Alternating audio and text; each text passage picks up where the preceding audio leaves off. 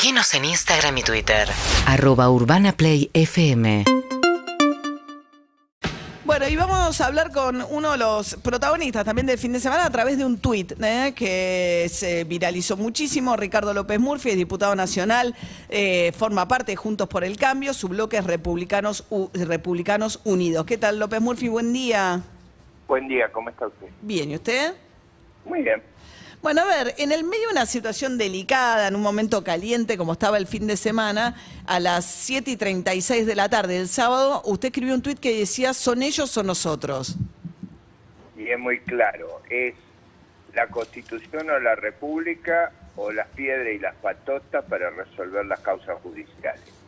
Lo que hubo, lo dijo mucho mejor que yo el fiscal Delgado, fue una, una derrota del monopolio de la fuerza. ¿El fiscal Delgado? El fiscal Delgado lo dijo en las declaraciones que están en la en la Nación o yo las he leído mal, pero pero es muy clara la declaración sobre la pérdida del monopolio de la fuerza. Eso no puede ocurrir y no puede ocurrir la idea de que el sistema judicial es desafiado eh, de manera abierta, o sea, es república o, o anarquía, esa es la verdad. Pero ellos o nosotros configura la idea de la Eh, incompatibilidad. está- escúcheme, la primera vez que se desafía el sistema judicial, acá han sido juzgados militares, policías, guerrilleros, a nadie se le ocurrió armar manifestaciones para impedir eso. Eh, la única vez que ocurrió esto es ahora. Eh, acá hay una resistencia a... A ver, sin establecer un parangón, hay algo que sí ocurrió, que fue cuando los militares se levantaron en contra de los juicios por violaciones a los derechos Bueno, humanos. Ahí justamente finalmente prevaleció el Estado de Derecho. Pero ocurrió, Obviamente. digamos, no es que no ocurrió, ocurrió. No, eso cuando ocurrió fue reprimido y reprimido con mucha severidad al final de la historia, ¿no? Hubo muchos muertos en la represión. No, lo que hubo fue fundamentalmente una negociación que terminó con... Hubo, mu- hubo muchos muertos el 4 de, el 3 de diciembre del 90, así que lo hubo, ¿cómo no? No, estoy hablando de los levanta- estamos hablando de los levantamientos carapintadas de la época de Menem. Eh, no, esos concluyen con el levantamiento del 3 de diciembre del 90, donde usted se acuerda los combates que hubo en No, está bien, eso es verdad. No, no, yo estaba pensando en lo que pasó con Alfonsín, No, con los, los levantamientos que terminan ser- con el Felices Pascuas y viene... Yo trato de ser lo más cuidadoso posible. No parece con este tuit, la verdad Bueno, se lo digo, porque da... eh, es su opinión. La opinión mía es la república o la rebelión frente a la república. Y esa es la definición. Aceptar la regla de juego de la república o rechazarla. Esos son los términos. claro, pero ¿qué quiere decir ellos o nosotros? Porque el punto es, daría la Bueno, sensación... los que rechazan las reglas de la república y los que están a favor de las reglas de la república. Más claro no se lo puedo decir. Claro, pero además, pero en puedo- otros términos lo dice el fiscal Delgado hoy en un reportaje en La Nación. Si me per- sí. No, lo que quiero decir es que en el medio de la situación, que era el sábado, estaba la tensión en la calle, la idea de que hay dos No. tipos de, de un enfrentamiento. Era mano, vi, vi como golpeaba seguridad. No se entiende nada, diputado, lamentablemente. A ver, no sé si está en movimiento, si le puedo pedir que se... Que, No, no, no. ¿Qué hacemos con la comunicación? A ver si podemos... eh, a. ¿Diputado? sí la escucho perfectamente. Ahí, es un- se interrumpe un poco, la verdad. ¿Qué hacemos? ¿Volvemos a llamarlo? Discúlpenos, le cortamos un segundo y lo volvemos a llamar para mejorar la calidad de la comunicación, pues si no se interrumpe y no se escucha bien lo que usted está queriendo decir. Ya seguimos conversando con Ricardo López Murphy, eh, diputado radical. Bueno, le quería preguntar... Que Ex, la- ex radical. Ah, bueno. Sí, sí, ya, bueno, él tiene su propio partido. Ahí que hablaban mi- de, de sí. la esquina de Juncal y Guido. Sí. Suele tomarse el colectivo ahí López Murphy porque es una de él, eh, vive por la zona, es un restaurante, es un restaurante, un café muy paquete de ahí de la zona. Sí, eh, a ver si ahora podemos volver a conversar con él. Le quería preguntar si él estuvo de acuerdo o no con la negociación que terminó con eh, la retirar las vallas, una decisión que toma Horacio Rodríguez Larrete, que fue muy criticada por Patricia Burrich públicamente. Ahí está nuevamente. ¿Cómo le va López Murphy? Buen día otra vez. Bien.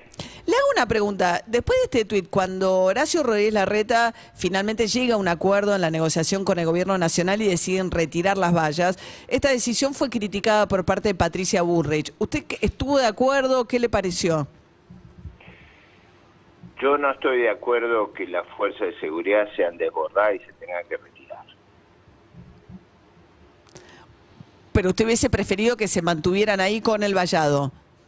Yo hubiera preferido que el, el orden público se hubiera mantenido. Pero hay, llegaron a una, porque digo, eh, finalmente Eso se... fue, mire, después de los comunicados fue el tuit. Eh, El tuit fue después de los comunicados. Y fue muy claro. Yo tengo una apreciación de que estas cosas no se pueden permitir. Pero bueno, eh, no necesariamente todo el mundo coincide conmigo.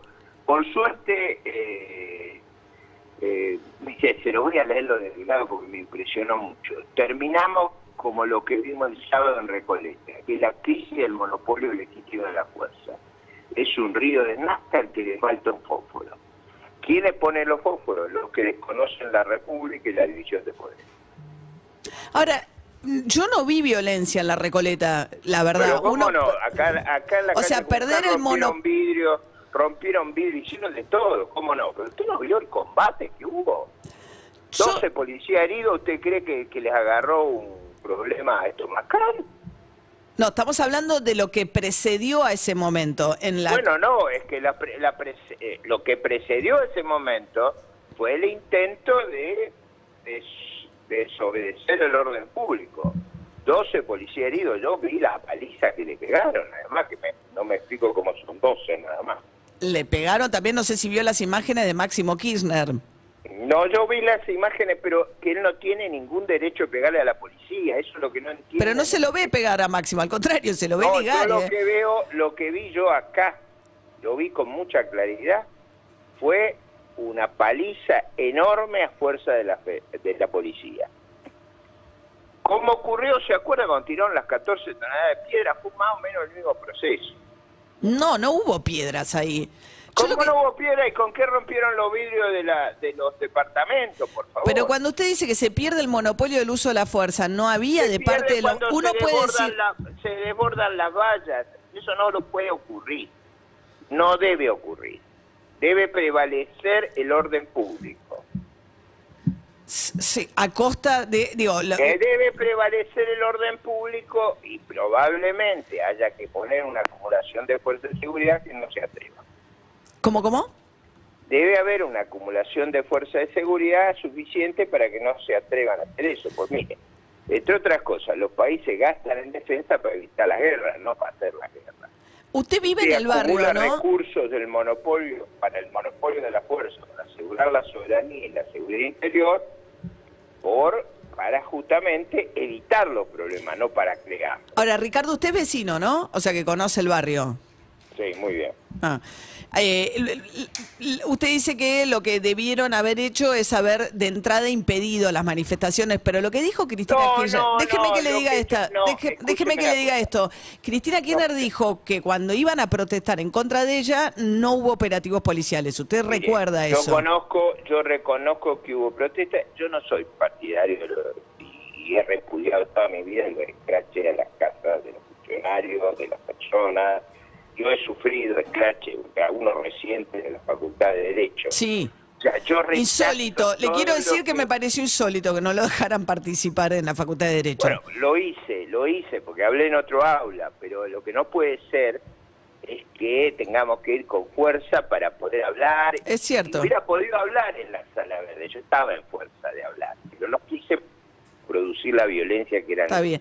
Pero digo, Cristina Kirchner dice, cuando vienen a protestar en contra mío no les importa nada, no hay vallado. No, no, primero, primero, no dura todo el día y toda la noche. Y no se instala parripollos y se despeja la calle y todas las cosas que hemos visto acá. Parripollos.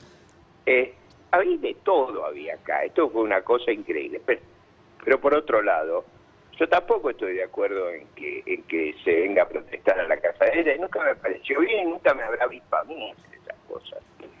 Es decir, No. yo no estoy de acuerdo con esos procedimientos. No, no los censuro y totum. Bien. Eh, Nunca fueron de la frecuencia, de la intensidad y de la y de los riesgos que esto implicó. A ver, Entonces, sí.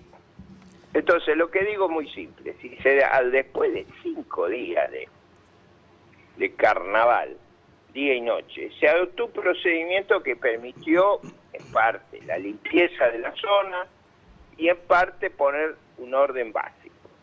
Eh, lo que había que buscar era algún procedimiento que permitiera que eh, el deseo de manifestar eh, alguna vez eh, adhesión y los derechos de los vecinos fueran preservados. De eso se trata. Ahora, si eso se hace con la violencia, escuchando a las de seguridad, a mí me parece mal. Bien, eh, ahora, diputado, le hago una última pregunta que tiene que ver con el tema económico. Usted en su momento fue ministro de Fernando de la Rúa, en un momento muy delicado, promovió un ajuste, un recorte del gasto público que, bueno, terminó, terminó eh, bastante mal en ese momento. Con relación a lo que está... No, no terminó mal. No estuvo dispuesto el presidente a llevar adelante ese programa porque creyó que había alternativas superadoras. Y, fui, yo tuve que renunciar al cargo. y ahí es cuando entra Caballo, ¿no? Ahí entra caballo. Eh, ahora, ¿cómo ve el ajuste de Massa? Porque mientras todo esto ocurre, eh, Sergio Massa, como ministro de Economía, está haciendo un recorte. ¿Le parece un recorte insuficiente? Diez veces más que el que yo había hecho. ¿Cómo? Diez veces más que el que yo había hecho. Sin ajuste jubilatorio, vamos a decir. No, yo no hice ningún ajuste jubilatorio en aquella oportunidad.